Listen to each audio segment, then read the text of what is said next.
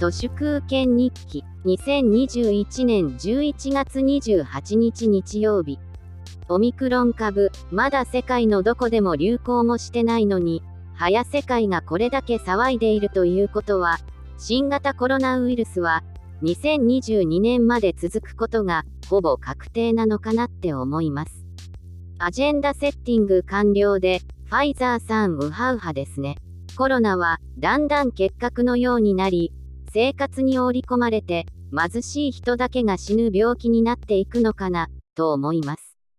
バイデン大統領とか下手すると4年持たなそうでその要因となるのがコロナ禍の第2形態としてのエネルギークライシス第3形態としての経済クライシスだと思います。リーマンショック以降の経済を一つの回転するコマとすればそろそろ回転軸がふらついてきて、重心がブレブレです。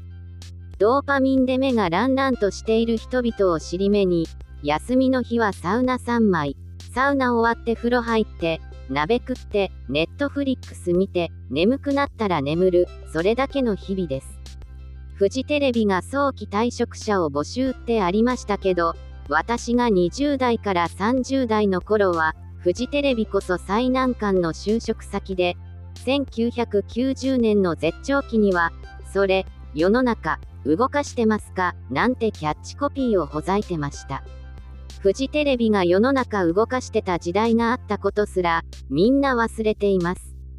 フジテレビのことを、普通のど素人まで CX って呼んでた時代がありました。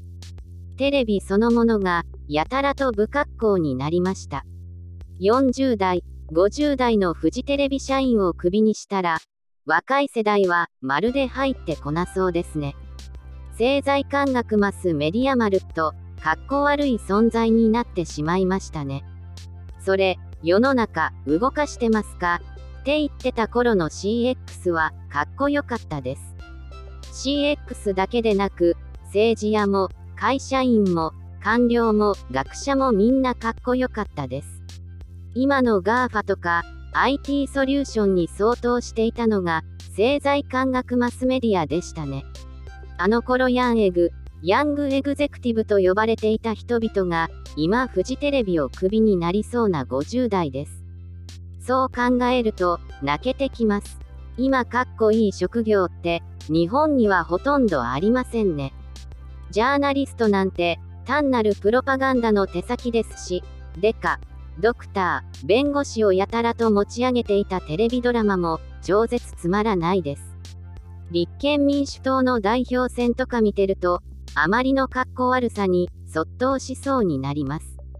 働かないのがかっこいい。ドーパミンを追い求めない生き方がかっこいい。そんな時代になってきました。